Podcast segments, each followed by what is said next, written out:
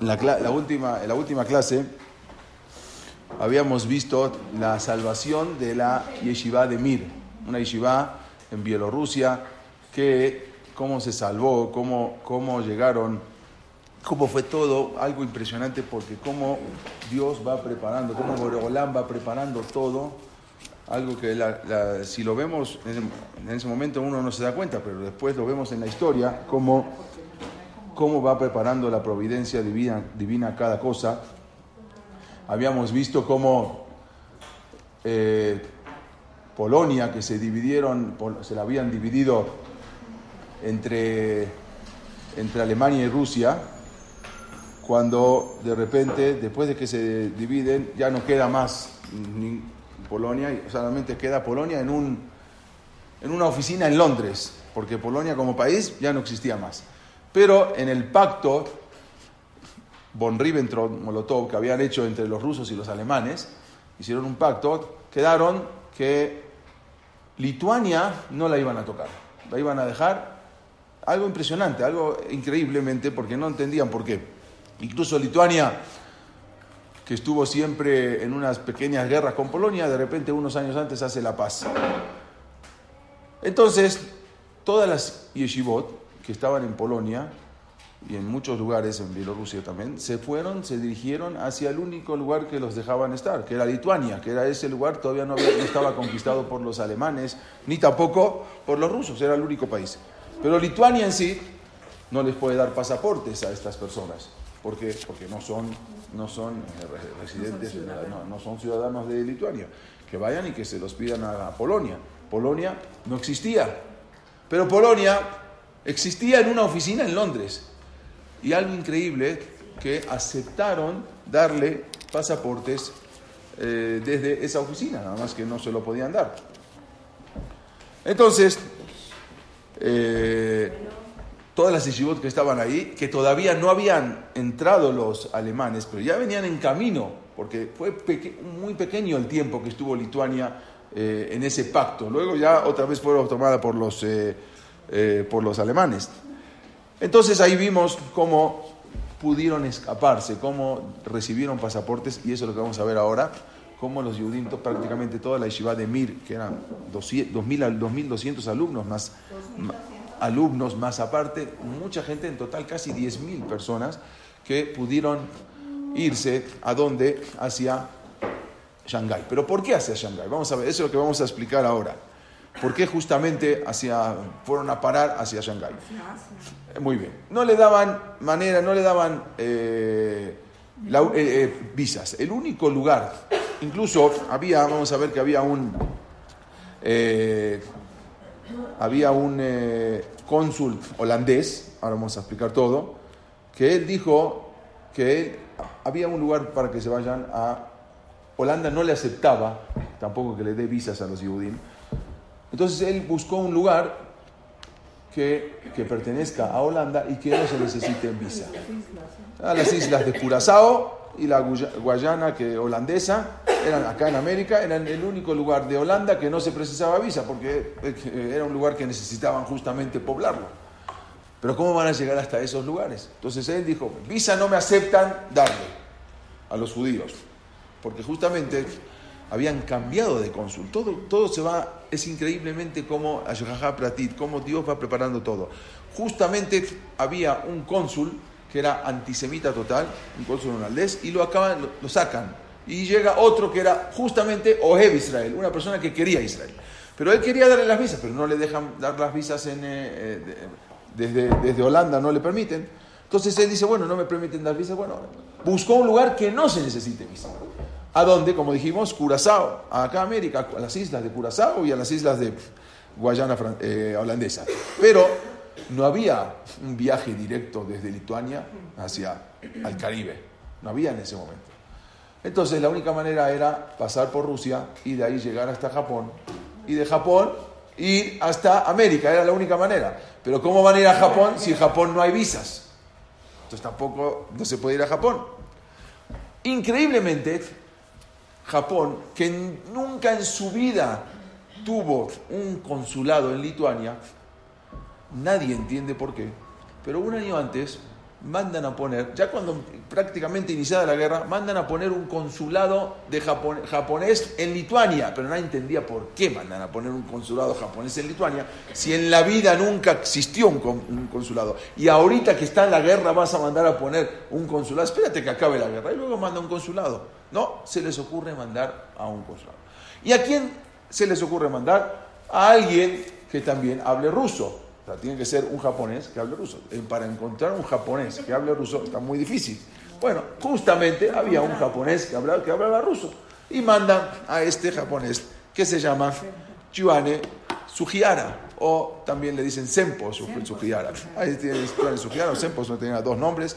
Y lo mandan a este señor para que llegue a a Lituania, que en ese momento la capital era Kovno, Kaunas, se consiguió hoy, hoy en día, hoy en día es Vilna, pero antes era Kaunas, y lo mandan ahí a poner justamente un consulado japonés.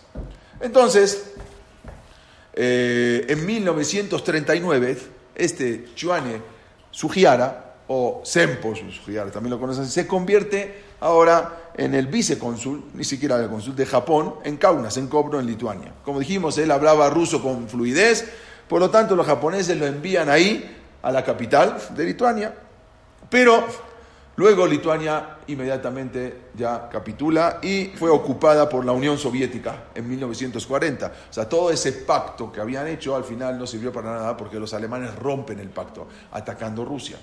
¿Sí? Entonces Rusia también ataca Polonia y se divide en Polonia y luego se hace todo un relajo. Y al final eh, muchos eh, judíos eh, refugiados de Polonia, así como de lituanos, intentaron obtener ahora visas de salida, porque ahora ya llegaron los rusos y en cualquier momento ya también venían los alemanes.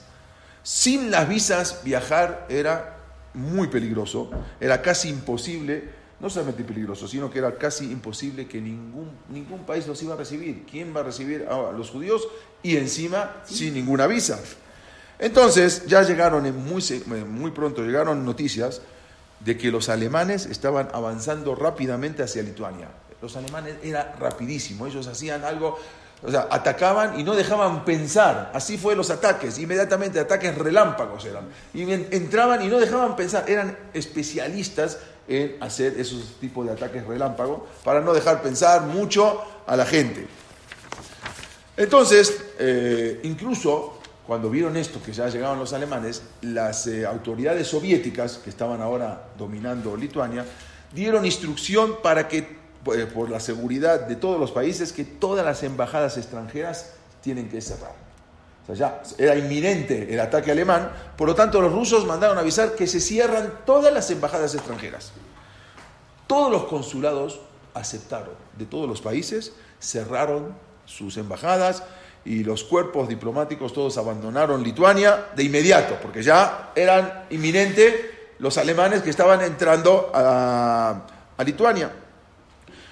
Pero, increíblemente, este cónsul japonés no cerró.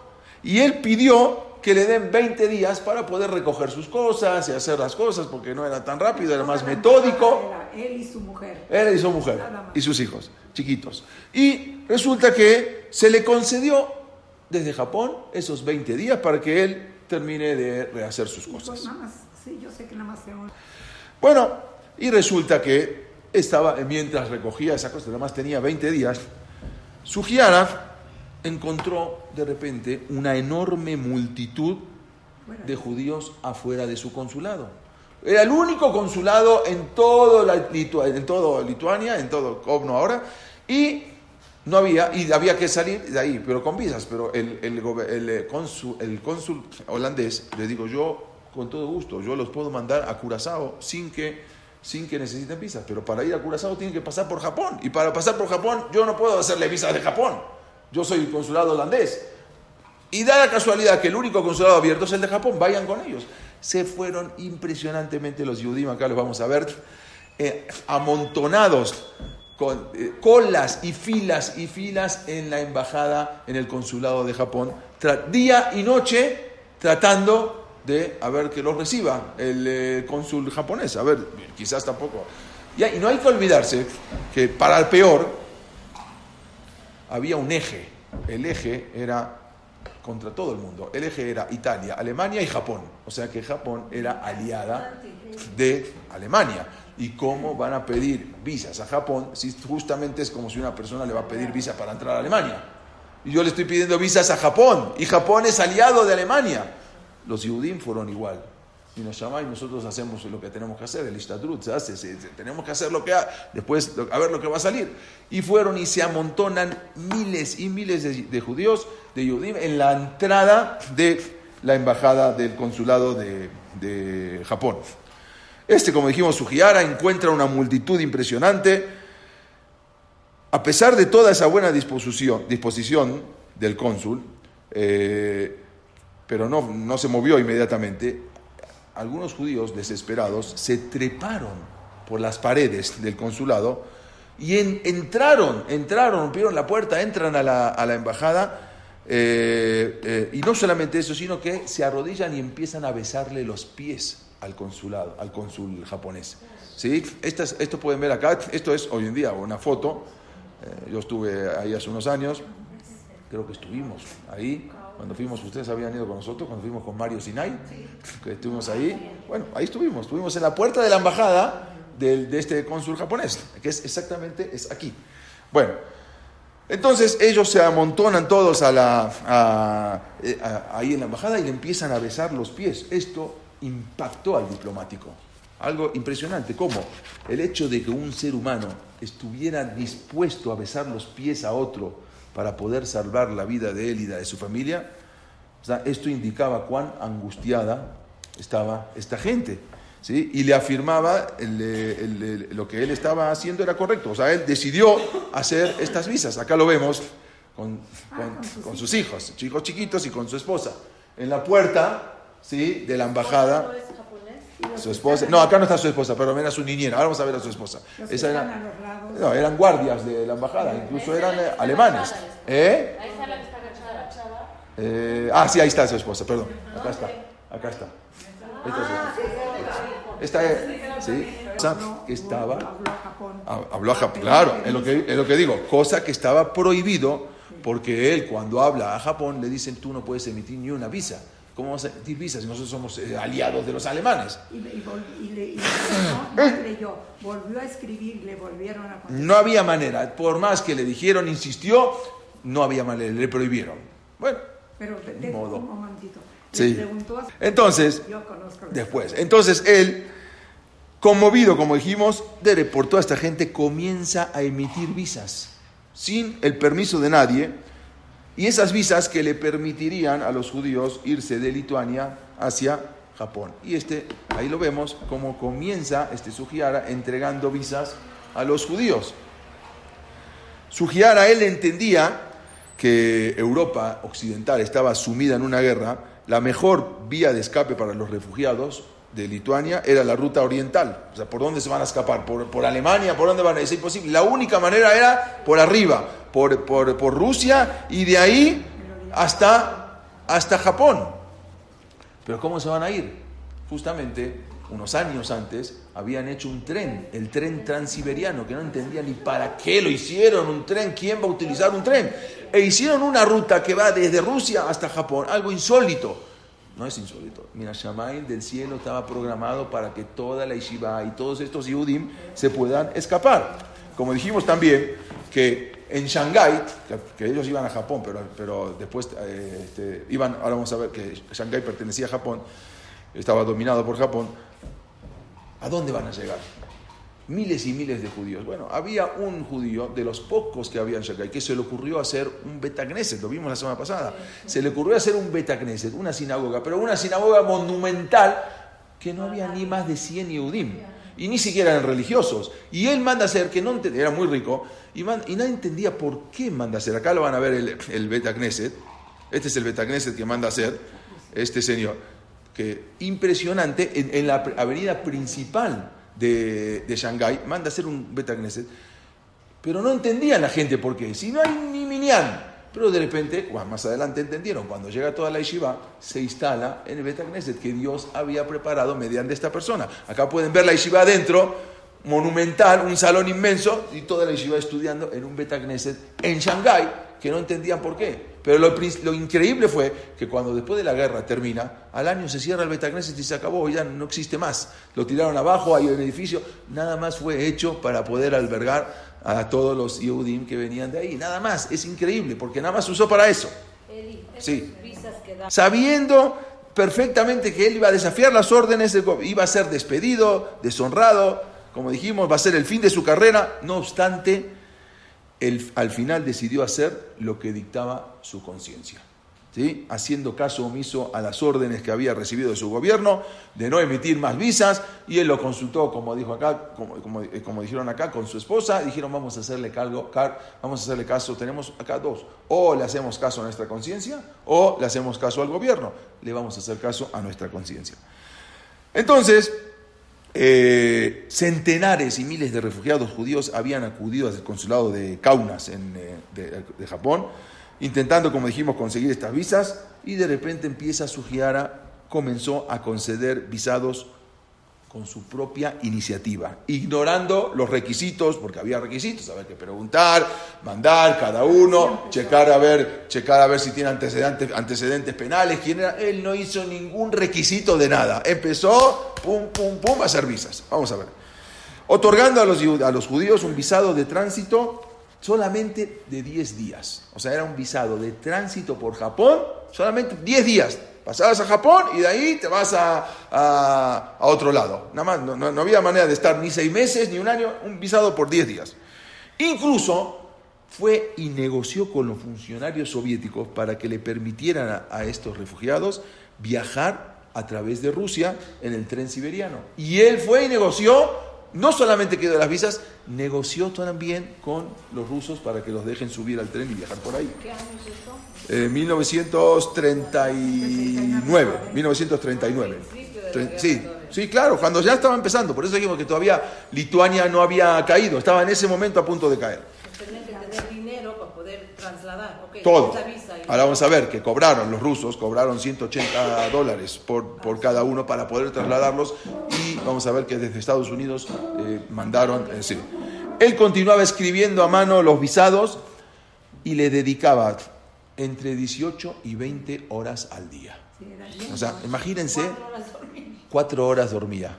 Y no dormía nada más para descansar, para poder seguir haciendo visas. ¿Sí? Produciendo cada día el equivalente al de un mes de trabajo. O sea, prácticamente trabajaba en un día lo que tenía que trabajar en un mes y así poder emitir la mayor cantidad de visas posibles. Y de esa manera poder salvar a miles de Yehudim, miles de una muerte segura.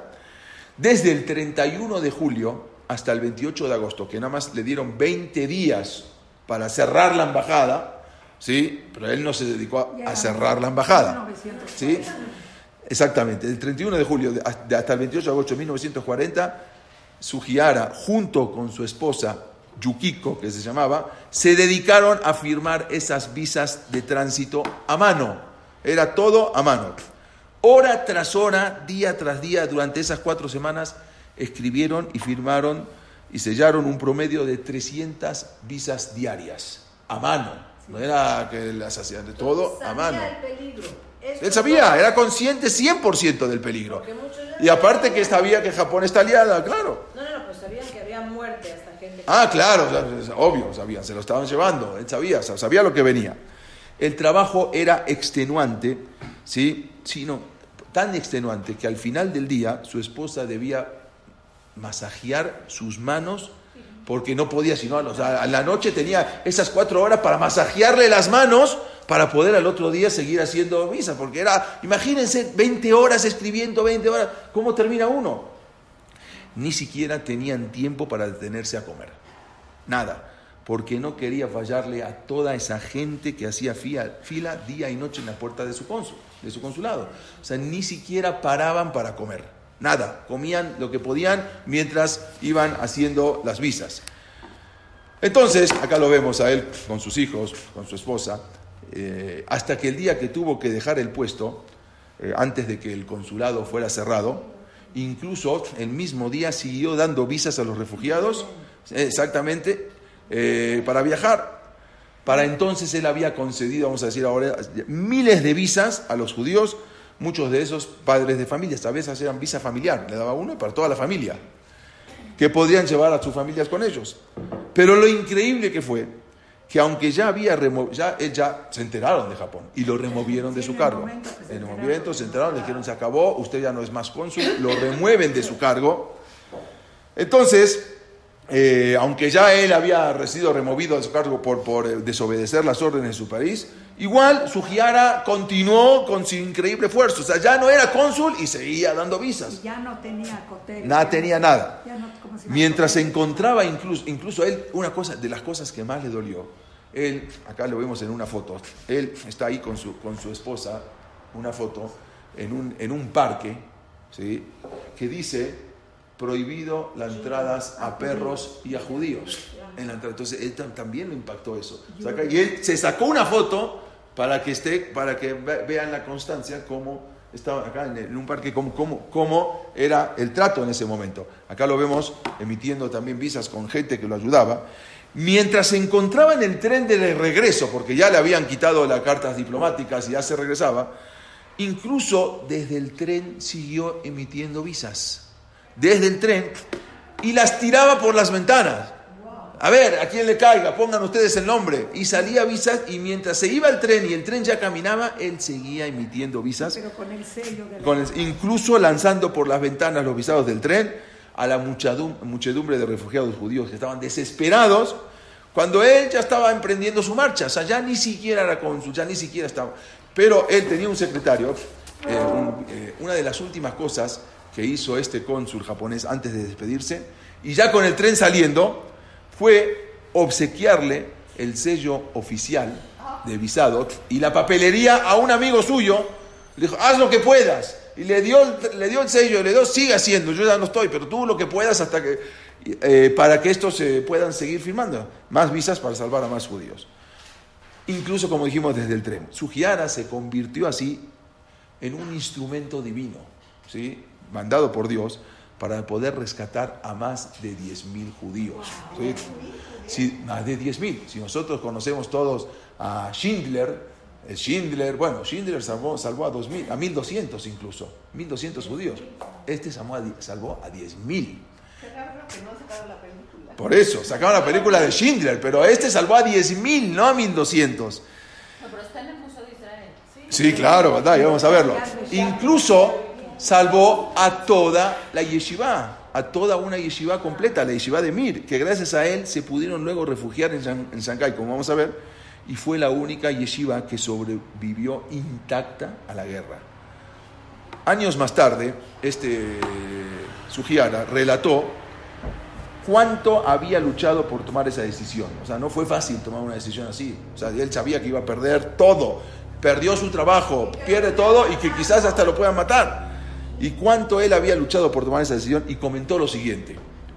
Después, cuando lo entrevistaron, realmente pasé por momentos muy difíciles y durante varias noches enteras no dormía pensando en aquellas personas desamparadas a quienes les esperaba una muerte segura. Finalmente tomé la decisión de emitir visas de tránsito con mi propia autoridad de cónsul. No podía permitir que toda esa gente muriera. O sea, eso, eso fue más adelante, cuando lo entrevistan. No me importaba qué castigo me, iban a- me impusieran. Yo entendía que tenía que seguir lo que dictaba mi conciencia. Eso después, no, no, no en Israel, después cuando lo entrevistaron.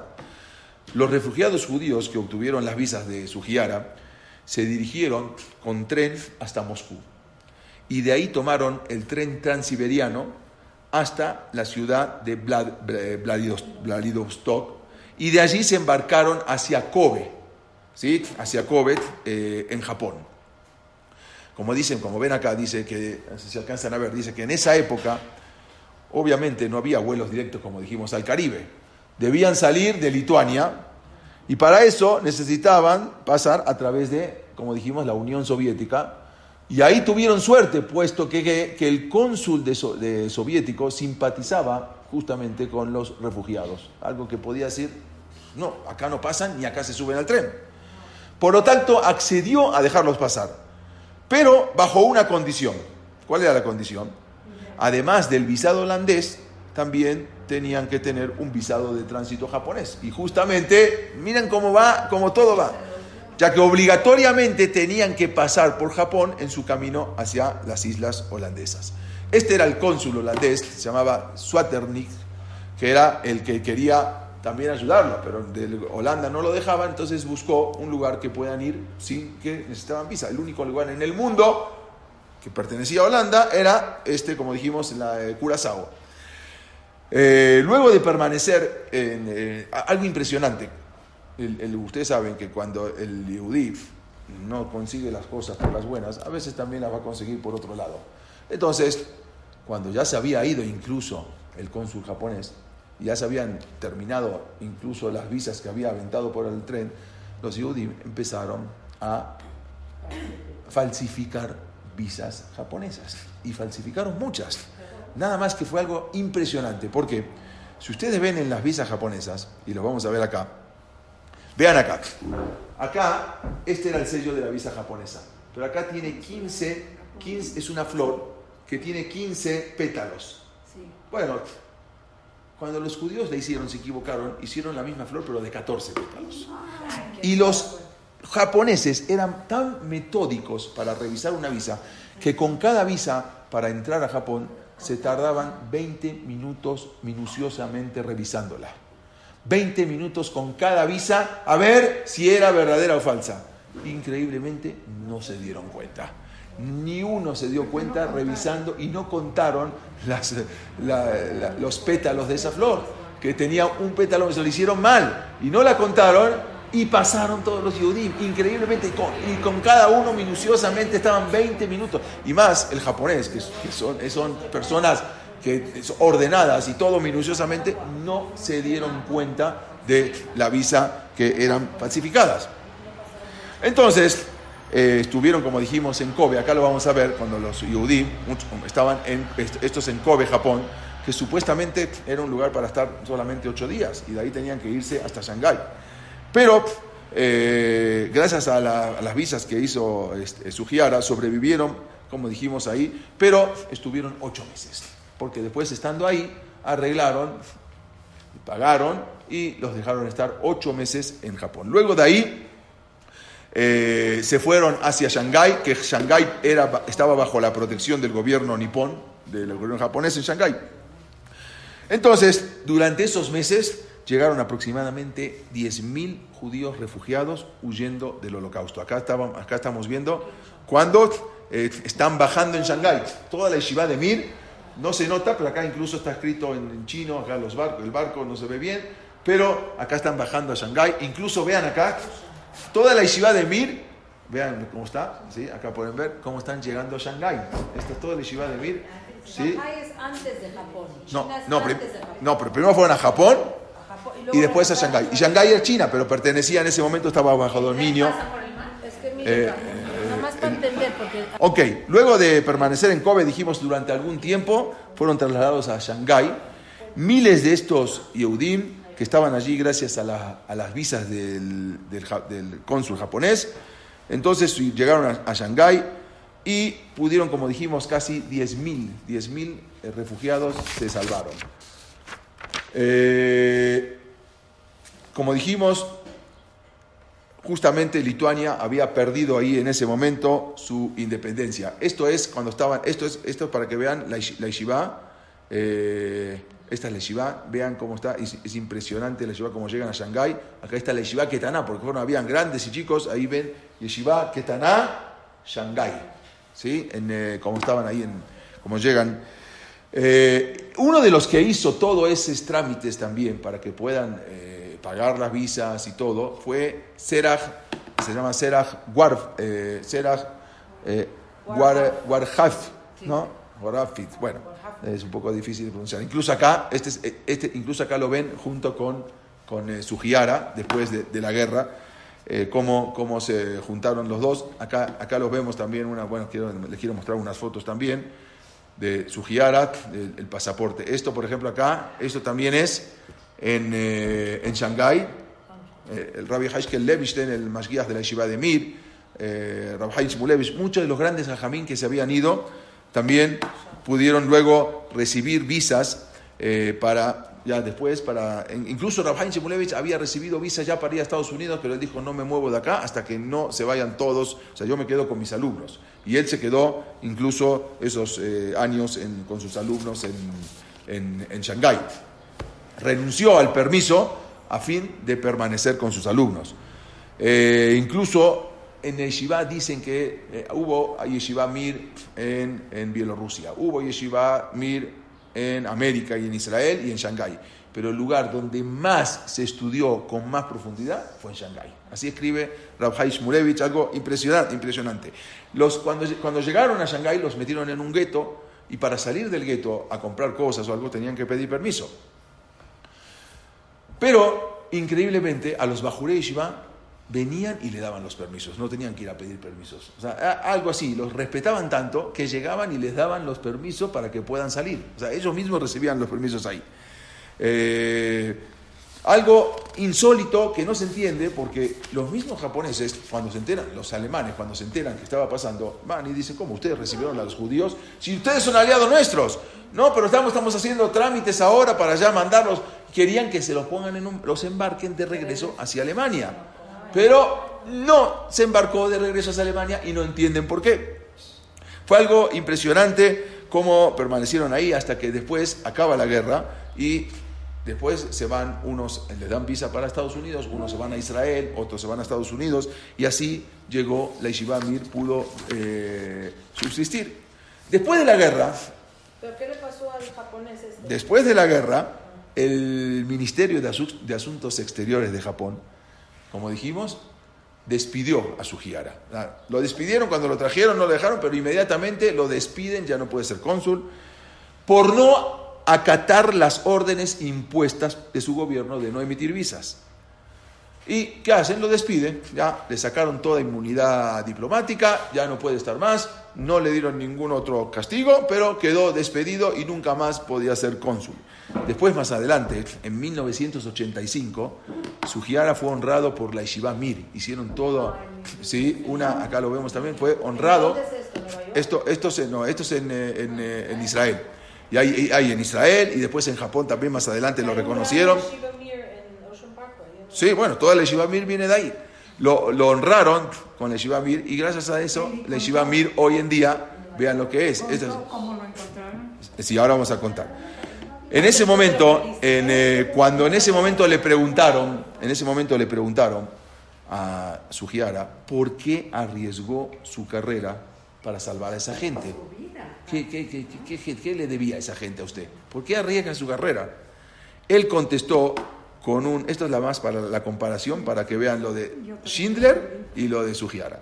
Cuando él, él, eh, él contestó en ese momento con un viejo refrán samurái, que dice así, el buen cazador no puede matar a un pájaro cuando éste vuela hacia él en busca de refugio. Así contestó. O sea, yo no puedo, ¿cómo voy a matar? Alguien viene a pedirme refugio y yo lo voy a matar. Ese mismo año, Yad Vashem declaró a Chuane Sugiara como justo entre las naciones, lo que se llama Hasideh Umot Aolam. Entonces, Sugiara estaba demasiado enfermo, porque lo, mandaron a llamar para que lle- llegue a, Israel, le iban a- le- lo iban a reconocer. Estaba muy enfermo para viajar, por lo que viajó su esposa y su hijo, uno de sus hijos, aceptaron en honor y fueron, y allí se les otorgó a él y a sus descendientes la ciudadanía israelí perpetua. Le dieron ciudadanía israelí.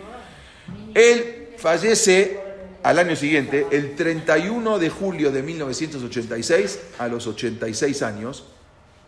Eh, vale la pena recordar una frase que él había pronunciado eh, cuando el gobierno japonés le preguntó, eh, lo mandaron a llamar al gobierno, y le preguntó por qué desobe- de- desobedecía las órdenes del gobierno. O sea, cuando lo entrevistaron, o sea, el gobierno empezó a decir, ¿por qué usted desobedeció? Entonces él dijo que dijo que él había de tomar una decisión, voy a tener que desobedecer a mi, a mi gobierno, pero si no, si no lo hago, yo estaría desobedeciendo a Dios. Preferí no desobede- desobedecer a Dios y así y desobedecer a- al gobierno, a mi gobierno. Esto, eh, él, no solamente eso, él, eh, él le dieron, le dieron muchos honores después en Israel, que él no lo pudo, no lo pudo recibir, lo recibieron lo recibieron en su lugar su esposa, Pero, el, eh, nada más quiero decir esto, en, en Israel, como dijimos, le hicieron un tributo, un tributo final, el- como justo entre las naciones, eh, dice, más de 50 años después de esos 29 días fatídicos, en julio y agosto, puede haber más de 40.000 judíos que deben su vida a, a los descendientes. Y hoy, mucho más. Estamos hablando del año 1985. Después de la guerra, nunca mencionó. Él había pasado desapercibido. Esto, esto se enteraron mucho después. Después de la guerra nadie supo. Nadie se nunca mencionó ni habló con nadie de todo lo que había hecho. El único que sabía era el gobierno y él, pero se quedaron callados. No fue hasta 1969 que Sugiara fue encontrado por un hombre que lo, había, que lo, ayu- lo ayudó a salvar. O sea, él nunca dijo nada, se quedó callado. Estamos hablando que la guerra terminó en 45 y en el año 1969 fue encontrado por el señor Yoshua Nishri que él fue uno de los que se salvó. Y pronto se empezó a, correr la voz y ahí se dieron cuenta miles que se habían salvado de él. Este señor era parte de la embajada. Era parte de la embajada, exactamente. Exactamente. Y así mucho trabajo. mucho trabajo encontrarlo. Y por lo tanto, para entonces ya era un, hombre de, edad. Eh, eh, hay, una, eh, hay una calle en Netania que la pusieron en nombre de él. En Netania, en Israel, fue nombrada, hay una calle, Sugiara, que la pusieron en su nombre, en, recuerdo de él. Él, como dijimos, falleció a los 86 años. Su esposa todavía falleció eh, tiempo, tiempo después de él, a los 89 años, creo que en el año 1989. Fue algo impresionante como para entender qué, qué es lo que había, cómo, cómo estaban sucediendo las cosas. Y si a veces decimos que Os- Oscar Schindler salvó a 1.200 personas, y miren la comparación esta, nada más para que vean. Oscar Schindler, ¿sí? Era un hombre, un businessman, ¿no? Era un hombre que tenía su negocio, su trabajo. Él era un diplomático. Otra de las cosas, Oscar Schindler empezó a salvar por su conveniencia, porque él los manda a trabajar a su propia fábrica.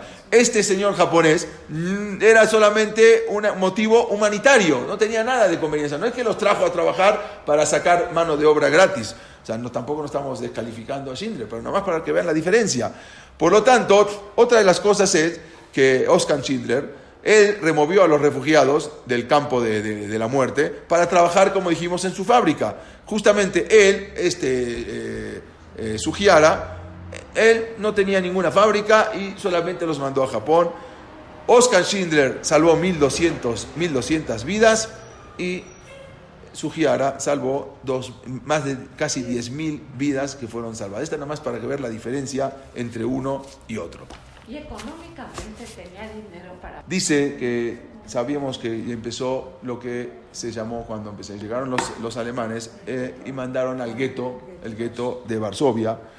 Y como último intento de resistencia a estas deportaciones de los nazis, eh, que ya estaban empezando a deshacer el gueto, ahí fue un levantamiento, fue el famoso levantamiento del gueto de Varsovia en la víspera de Pesach, que fue un 14 de Nisan del año 5703, 19 de abril de 1943, y duró hasta mediados de mayo, o sea, ese levantamiento. Durante el gueto de Varsovia había jóvenes que organizaban, eh, eran eh, clandestinos, se llamaban el Zov, decidieron establecer una defensa. Uno de ellos era conocido, se llamó Mordejai Anilevich. Ahí fue que el 18 de enero de 1943 los alemanes iniciaron una segunda, ya habían hecho una deportación, inician una segunda deportación que se, se denominó Acción de Enero. Así se llamaba la segunda deportación. Y entonces ahí los jóvenes que fueron dirigidos por Mordejai Anilevich fueron cuando atacan, se atacan a los alemanes. Luego de cuatro días de duras luchas, se interrumpe el ataque alemán. Increíblemente los alemanes se retiran. O sea, algo impresionante. El, ejército alemán, alemán se retira del gueto de Varsovia, como que ya... Esto hizo que los Yehudim se creyeran de que habían ganado la batalla. Creyeran. ¿eh? En eh, 1900, eh, 1943. Nos adelantamos un poquito nomás para entender algo. Pero eh, Lo mismo se habían detenido las deportaciones. Entonces, al, al- ver que se detuvieron las deportaciones, pensaron que habían ganado. Pero el 19 de abril del 43 los alemanes marchan de nuevo al interior del gueto, pero en esta ocasión todos los judíos ya estaban preparados para luchar. Y otra vez se vuelven a escapar los alemanes, por segunda vez, no pudieron, por segunda ocasión no pudieron entrar. Entonces ahí lle- llega el jefe de las SS y de la policía, se llamaba Jürgen Stroop, el, dis- el 8 de mayo de 1943, que manda, él manda a quemar casa por casa del gueto. O sea, ya no empieza a pelear, sino manda a quemar casa por casa. Él les, los instruye, eh, Jürgen Stroop, los- a, sus eh, soldados. La mayoría de los combatientes del SOV se concentraban en un búnker en la calle Mila, número 18. Estaban ahí concentrados los que, los que, los que peleaban. Ese búnker luego cae también en manos de los alemanes. El comandante Mordejai Anilevich y muchos de los combatientes mueren. En, eh, ya en ese, en ese momento fue cuando el 16 de mayo, este Jürgen Stroop, él informa que los combatientes cayeron y que los combates habían concluido. Eh, terminan con una masacre y que 56.065 judíos habían sido aniquilados. Eso fue algo tremendo en lo que había pasado en el gueto de Varsovia. Como símbolo de la victoria, Strop ordenó ese día demoler la gran sinagoga de la calle eh, Tlomaki, se llama una gran sinagoga, acá vemos cómo terminan prácticamente con, con todo, con todo el, el- gueto de Varsovia, esta famosa sinagoga, una, una cosa impresionante, y él manda un reporte de lo que había hecho, de lo que, cómo había terminado. Pero quiero leer una carta que en algún momento ya se las leí, no me acuerdo si estaban o no, una carta que podemos entender un poco lo, que significaba la emuná, la fe de cada yehudí. Una carta que yo la había publicado, que fue uno de los combatientes, que era un hasid, se llamaba Yosef, y él dice así, yo, Yosef, hijo de David Rakover de Ternopol, un hasid del Rebe de Gur, escribo estas líneas mientras las casas del gueto de Varsovia, de Varsovia arden en llamas. La casa en la que yo me encuentro es una de las últimas que todavía no se ha quemado.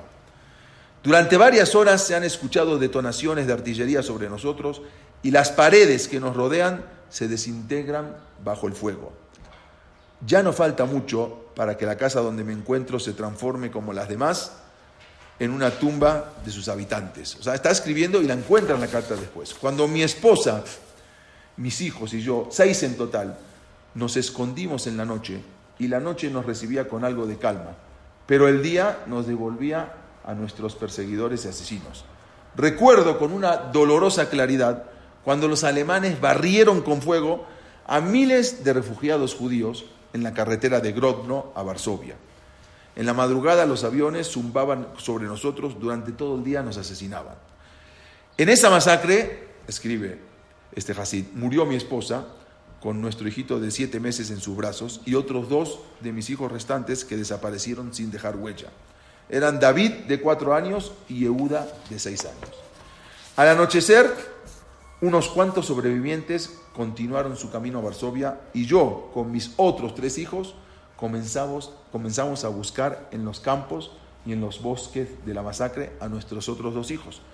La noche entera los llamábamos y solo el eco nos contestaba, nos contestaba. Nunca más vi a mis dos hijos y más tarde un sueño me dijo que estaban en manos de Dios. Mis otros tres hijos murieron en el término de un solo año en el gueto de Varsovia. Rúgele, mi hija de 10 años, oyó que era posible encontrar pedazos de pan en el basural público fuera de los muros del gueto. El gueto padecía hambre en esa época. Sabemos cómo era el hambre del gueto, o sea, era impresionante lo que, lo que padecía en esa época el gueto. Déjame. Quedaba entonces eh, la gente quedaba tirada en las calles como basura amontonada. La gente del gueto estaba preparada para enfrentar cualquier muerte menos la muerte por hambre. Rúgele, mi hija, no me había contado nada sobre su plan de escurrirse fuera del gueto, lo cual estaba penado con la muerte, el que se escapaba del gueto. Ella y una amiga de la misma edad comenzaron en la noche ese peligroso viaje. Pero al salir el sol, fueron descubiertas del otro lado de los muros del gueto. Guardias nazis y decenas de sus agentes polacos comenzaron la persecución de las dos niñas judías que habían salido a la búsqueda de un pedazo de pan duro en un bote de basura. Los que vimos esta cacería desde las ventanas no podíamos creer lo que veíamos. Parecía como que estaban persiguiendo a unos peligrosos criminales. Todos esos soldados persiguiendo a un par de niñas de 10 años hambrientas. No pudieron soportar mucho esa competencia desigual. Una de ellas, mi hija, corriendo con todas sus fuerzas, cayó exhausta, exhausta al suelo y los nazis le balearon la cabeza. La otra niña se escapó, pero dos semanas después falleció trastornada. El quinto de mis hijos, Jacob, de 13 años, murió de tuberculosis exactamente el día de su barbisba. Mi última hija, Jaya, de 15 años, la mataron durante una Kinder Action. Una operación era para asesinar a niños judíos que comenzó con el alba del segundo día de Rosh Hashanah y terminó al amanecer. Ese día, antes de ponerse el sol, centenares de familias dijeron Kaddish por sus hijos. Y ahora ha llegado mi turno. Como yo, yo puedo decir que vuelvo a la tierra desnudo como el día en que nací. Tengo 43 años y mirando hacia el pasado puedo afirmar honestamente que he vivido digna y respetablemente. Mi corazón está lleno de amor a Dios. Fui bendecido con éxitos, pero nunca me he enorgullecido de, de eso. Mis posesiones fueron extensas y mi casa siempre estuvo abierta para los necesitados. Serví a Dios con entusiasmo y mi solo pedido era que Él me permitiera honrarlo con todo mi corazón, con toda mi alma y con todas mis fuerzas. No puedo decir que mis relaciones con Hashem permanecen inalterables. Después de todo, después de todo lo que me ha sucedido. Pero sí puedo decir con absoluta certeza que mi creencia en Él no ha cambiado para nada. Aún tengo tres botellas de, gasolina. Son tan preciadas para mí como el vino para el borracho. Éramos 12 personas en esta habitación al comenzar la rebelión. Durante nueve días combatimos al enemigo. Mis 11 camaradas cayeron muriendo silenciosamente en la batalla, incluso, incluyendo el pequeño de 5 años de edad, que no sé ni cómo llegó hasta aquí, y que ahora está muerto a mi lado, con una sonrisa en su cara como la de los niños que sueñan pacíficamente. Escribo estas líneas recostado en el suelo, alrededor mío están muertos mis camaradas.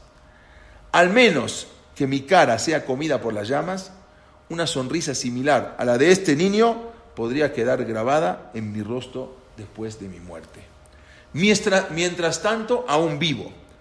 Y antes de morir, quiero hablarle a mi Creador como un hombre viviente. una simple persona viviente que tuvo la grande pero trágica muerte de ser judío. Trágica suerte de ser judío. Estoy orgulloso de ser judío. No a pesar del trato que el mundo nos da, sino justamente debido a ese trato. Me avergonzaría pertenecer al pueblo que engendró y crió a los criminales responsables de los hechos que se han perpetrado contra nosotros. Estoy orgulloso de ser judío porque es un arte ser judío, porque es difícil ser judío. No es ningún arte ser inglés, americano o francés. Puede que sea más fácil, más cómodo ser uno de ellos, pero no es más honorable. Sí, es un honor ser judío. Soy feliz de pertenecer al pueblo más infeliz del mundo, cuyos preceptos representan lo más elevado y bello de la moralidad y de las leyes. Se nace judío tal como se nace artista. Es imposible renunciar a ser judío. Este es nuestro atributo divino que nos convirtió en un pueblo elegido. Creo en ti, Dios de Israel, a pesar de todo lo que has hecho para que yo no creyese más, no creyese más en ti. Creo en tus leyes aún cuando no puedo comprender tus acciones. La muerte no puede esperar más. Desde los pisos encima de mí, el tiroteo se debilita cada, cada minuto que pasa. Los últimos defensores de esta fortaleza están cayendo y con ellos caen y mueren los Hasidim judíos de Varsovia y, y Varsovia y los temerosos de Dios.